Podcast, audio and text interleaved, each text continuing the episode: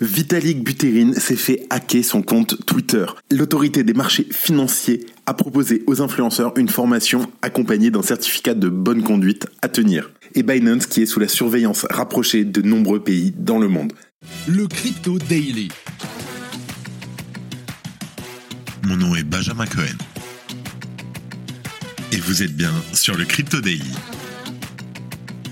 le podcast qui traite de l'actualité crypto, NFT et métaverse. Dans vos oreilles, chaque jour, du lundi au vendredi. Salut à tous, j'espère que vous allez bien. De mon côté, l'opération s'est très bien passée, j'ai pu reprendre beaucoup plus tôt que prévu. Je suis très fatigué, mais j'ai assez de force pour faire le podcast. Donc bonne nouvelle, vous allez avoir un podcast chaque jour de cette semaine, finalement. Et on commence dans la nuit de samedi à dimanche. Vitalik Buterin s'est fait hacker son compte X, anciennement Twitter. Les personnes derrière l'opération ont partagé un lien de phishing et cette situation aurait engendré plus de 700 000 dollars de pertes auprès de différentes victimes. On y revient dans un instant. En deuxième news, après le vote définitif de la loi influenceur, les acteurs crypto français ont poussé un ouf de soulagement. Ils avaient dû batailler durement pour éviter que la proposition initiale de cette loi ne détruise le secteur des cryptos en France. Et dans la continuité de ce texte, l'AMF a voulu proposer aux influenceurs la fameuse formation accompagnée d'un certificat de bonne conduite à tenir. On fait le point. Et en dernière news, depuis le début de l'année 2023, Binance est sous la surveillance rapprochée de nombreux pays dans le monde.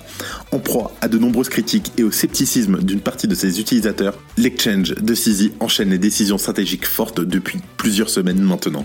On fait le point. Mais avant tout ça, et comme d'habitude, le coin du marché by CoinHouse. Warren, comment ça va et surtout comment ça avance sur les marchés? Bonjour à tous. Pas énormément d'évolution sur le marché et on va voir ça ensemble. Here comes the money. Here we go. Alors justement, on se retrouve pour le point euh, macroéconomique pas énormément euh, de changements par rapport à la semaine dernière. On attend concrètement le prochain FOMC qui va se dérouler le 19 et 20 euh, septembre. Les euh, investisseurs sont clairement dans l'attente des données macroéconomiques que l'on va pouvoir avoir cette semaine. On a également la confiance des investisseurs qui diminue petit à petit parce qu'on a peur d'un virage plus belliciste de la part de la réserve fédérale. Et en termes de données que l'on devra surveiller ensemble cette semaine, euh, ce sera surtout l'indice des prix à la consommation d'août qui sera publié en milieu de semaine. Les économistes prévoient une légère accélération sur l'inflation avec une hausse de 0,5% d'un mois à l'autre et de 3,6% euh, d'une année sur l'autre. On a l'IPC de base qui est une autre euh, métrique qui est à observer, qui devrait être, qui devrait augmenter de 0,2% d'un mois à l'autre et de 4,3% euh, d'une année euh, sur l'autre. Euh, voilà finalement le schéma macroéconomique et ce que l'on attend sur cette semaine et sur les deux prochaines semaines de septembre. Si on regarde plus attentivement ce qui se passe sur Bitcoin, on l'a dit en introduction, pas énormément de volatilité et très peu de changements. On a toujours Bitcoin qui se retrouve dans ce couloir horizontal entre 25 500 jusqu'à 26 000 dollars.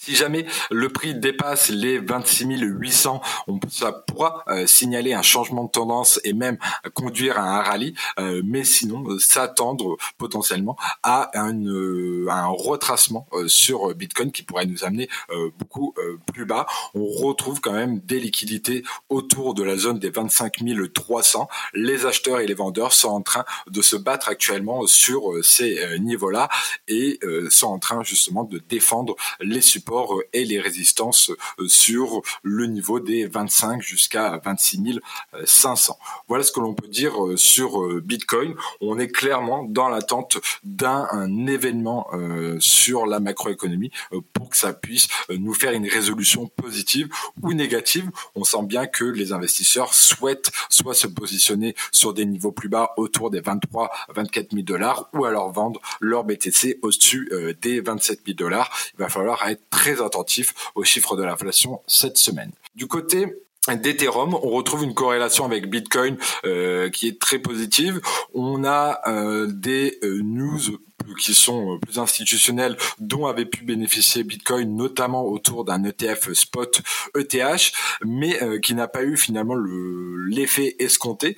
ça a été en tout cas l'impact sur le prix a été euh, diminué euh, par rapport à des news autour de, FTX, par rapport à des news autour euh, de Binance également, et par rapport à la macroéconomie qui encore une fois diminue la confiance des investisseurs. Et on remarque que pour le moment, on est sur un gros nœud de volume sur Ethereum autour des 1600 dollars. On constate que c'est un niveau historiquement qui a subi souvent des achats de grandes quantités, mais actuellement on a quand même les acheteurs et les vendeurs euh, qui négocient euh, dans ce couloir euh, étroit où il y a une grande concentration de positions en ETH.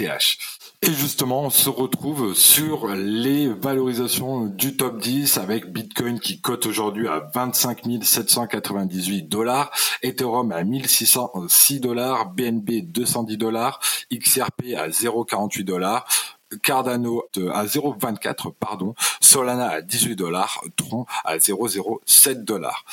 Merci à tous et on se retrouve la semaine prochaine. Merci Warren et merci à pour ce coin du marché. On se retrouve la semaine prochaine. Let's go, on passe aux news. Et donc, première news, le compte X de Vitalik Buterin a été hack. Ok, je vous explique. Dans la nuit de samedi à dimanche, Vitalik Buterin, l'un des cofondateurs d'Ethereum, s'est fait hacker son compte Twitter. Les personnes derrière l'attaque ont partagé un lien vers un NFT commémoratif pour célébrer la future grande mise à jour d'Ethereum. Dans le tweet des hackers, le compte X de Consensus était tagué. Là où cette arnaque a pu fonctionner, c'est que la société Consensus, qui développe de nombreuses solutions sur Ethereum, a justement émis des NFT par le passé pour célébrer The Merge, échappé là. Il serait donc tout à fait probable qu'elle opère de la même façon lorsque sera déployée la mise à jour qui introduira le proto sharding. On va en parler très bientôt. Bien sûr, de telles opérations se font normalement après le succès de la dite mise à jour, et on note aussi que Vitalik n'a pas pour habitude de partager des mints de NFT, ce qui peut donner un red flag dans un cas comme celui-ci. En tout cas, peu de temps après la publication du tweet frauduleux, des messages d'alerte ont commencé à faire leur apparition pour mettre en garde contre la tentative de phishing. De son côté, Bookie a notamment signalé le vol de deux NFT de la collection CryptoPunks. Sur son canal Telegram, le fameux enquêteur Zach XBT a prévenu sa communauté du hack deux minutes seulement après la publication du tweet. Quelle rapidité. Il a ensuite indiqué que pour le moment, il estimait les fonds et NFT volés à plus de 700 000 dollars. Vitalik a bien sûr rapidement repris le contrôle de son compte et a procédé à la suppression du tweet. Il va sans dire qu'un utilisateur a appelé à ce que le cofondateur d'Ethereum assume ses responsabilités à cause d'un manque de sécurité. En réponse, ZachXBT a indiqué que Vitalik était une cible suffisamment importante pour que quelqu'un paye un professionnel pour de telles opérations. En tout cas, à l'heure actuelle, l'intéressé n'a pas communiqué vis-à-vis de l'attaque dont il a été victime. Et quoi qu'il en soit, cette affaire nous rappelle la méfiance dont il convient de faire preuve concernant les différents liens pouvant être partagés sur les réseaux sociaux. Si tu aimes le daily, une note et un commentaire nous aident énormément. Aussi, si tu ne veux rien rater de l'actualité, abonne-toi. En deuxième news, l'AMF veut responsabiliser les influenceurs via une formation. Alors, on en a parlé plus tôt cette année, la proposition de loi influenceur avait fait paniquer la cryptosphère française. Dans la version initiale du texte, seules les entreprises crypto possédant un agrément PSAN auraient pu faire de la publicité. Étant donné qu'il n'y en avait pas une seule à l'époque, le malaise était très compliqué. Mais heureusement, les sociétés crypto ont réussi à faire entendre leur voix auprès des législateurs pour ne pas compromettre gravement l'essor du secteur dans le pays. Les entreprises ayant un simple enregistrement PSAN ont donc pu continuer de faire de la publicité pour leurs services. De même, le très vague terme influenceur a finalement été mieux défini, excluant par exemple les médias crypto. Aujourd'hui, l'autorité des marchés financiers souhaite pousser une nouvelle initiative dans ce cadre en annonçant un certificat de l'influence responsable. En collaboration avec l'autorité de régulation professionnelle de la publicité, l'ARPP, l'AMF a conçu un module de formation optionnel pour l'instant pour les influenceurs du domaine de la finance. Cela inclut par conséquent ceux qui traitent des crypto-monnaies. Alors, l'AMF précise que les influenceurs financiers devront obtenir au minimum 75% de bonnes réponses sur les 25 questions à choix multiples. C'est pas trop mal, mais avec la surveillance réglementaire qui se resserre, le secteur de crypto se doit de se professionnaliser. Si les influenceurs ont du pain sur la planche de leur côté, les entreprises vont aussi avoir de quoi faire en matière de conformité. Pour rappel, l'AMF a récemment publié les détails des nouvelles exigences à respecter pour obtenir l'enregistrement PSAD, qui sera donc plus difficile et coûteux à décrocher. Merci d'écouter le Crypto Daily. Et en dernière news, on a Sisi qui répond à ses détracteurs. Alors, après avoir été accusé de laisser ses clients russes avoir accès à des banques sanctionnées par l'OFAC, Binance a annoncé la fin de son partenariat avec le géant Mastercard. Au milieu de ces nouvelles peu rassurantes, Binance semble malgré tout avoir amorcé une nouvelle stratégie pour l'avenir de la société. D'abord en mettant fin à son soutien envers le BUSD, puis en se séparant de son chef de produit, Meyour Kamat. Bien entendu, face à ces événements, Sizi, le patron, a publié son ressenti sur Twitter. Comme à son habitude lorsqu'il est sous le feu des projecteurs, le patron de Binance a pris la parole sur X pour rassurer ses clients. Il balaye d'un revers de main les rumeurs de bankrun, de poursuites judiciaires, de fermeture de canaux fiduciaires, de réduction de produits ou encore de licenciement d'employés. Il avance que Binance a probablement le taux de rotation de l'équipe fondatrice le plus bas de toutes les startups technologiques de cette taille et de cet âge dans le monde. Il ajoute aussi, je cite, Tous les retraits et les dépôts sont traités correctement et que tous les fonds des clients sont sécurisés et réservés à 100%. En tout cas, lors de son intervention, Sizi a expliqué que Binance mettrait progressivement fin à d'anciens produits et que l'entreprise prévoyait d'en lancer de nouveaux très rapidement. Par exemple, ce week-end, Binance a annoncé mettre fin à la prise en charge de Polygon sur sa marketplace NFT. Les utilisateurs ont donc jusqu'à la fin d'année pour retirer leur NFT Polygon de la plateforme. Ils ne pourront plus acheter ou lister des NFT Polygon à partir du 26 septembre prochain, donc 15 jours. En parallèle de la prise de parole de Sizi, Binance a annoncé l'intégration de ZK Sync Era à sa plateforme. Tout simplement, il sera désormais possible de déposer ou retirer des crypto-monnaies depuis ZSync Era. En tout cas, Binance vit une rentrée animée et les choix de l'entreprise seront à surveiller de près dans les mois à venir. Et avant de terminer, comme d'habitude, les actualités en bref avec notre partenaire, Bean Crypto. La SEC contre-attaque dans son affaire contre Ripple. Au début du mois de septembre, Ripple avait expliqué s'opposer à l'appel interlocutoire de la SEC. Loin d'être impressionné par la récente sortie de Ripple, la SEC a contre-attaqué en fin de semaine dernière. Le régulateur rappelle notamment que la SEC a un intérêt public à ce que la résolution finale de ce litige soit la plus efficace possible les avocats de SBF contredisent les procureurs.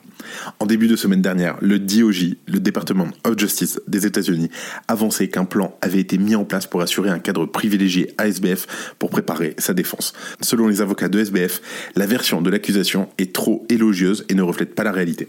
Dans une lettre dévoilée vendredi, ils expliquent qu'il ne semble pas y avoir de moyen de résoudre le problème d'accès à Internet. Ils considèrent que SBF ne peut donc pas se préparer au procès avec de telles limitations. Un ancien haut responsable de FTX plaide coupable. Ryan Salamé, ancien co-dirigeant de FTX Digital Markets, a plaidé coupable pour des accusations de financement de campagne électorale et de détournement d'argent. L'accusé a été sommé de rendre rapidement 6 millions de dollars sous peine de se voir contraint de verser la somme faramineuse de 1,5 milliard de dollars. JP Morgan développe une infrastructure blockchain pour son jeton de dépôt. JP Morgan prépare des tokens de dépôt pour simplifier les paiements transfrontaliers. Ces jetons, basés sur la blockchain, représenteront numériquement les fonds des clients de la banque, permettant ainsi des transferts plus rapides et économiques que les méthodes traditionnelles. C'est la fin de ce résumé de l'actualité du jour sur le Crypto Daily. Évidemment, pensez à vous abonner pour ne pas rater le suivant, quelle que soit d'ailleurs l'application que vous utilisez pour m'écouter. Rendez-vous aussi sur Twitter et LinkedIn pour d'autres contenus d'actualité exclusifs. Je crois que j'ai tout dit, faites attention à vous, et moi je vous dis à demain. C'était Benjamin pour le Crypto Daily. Merci et à très vite.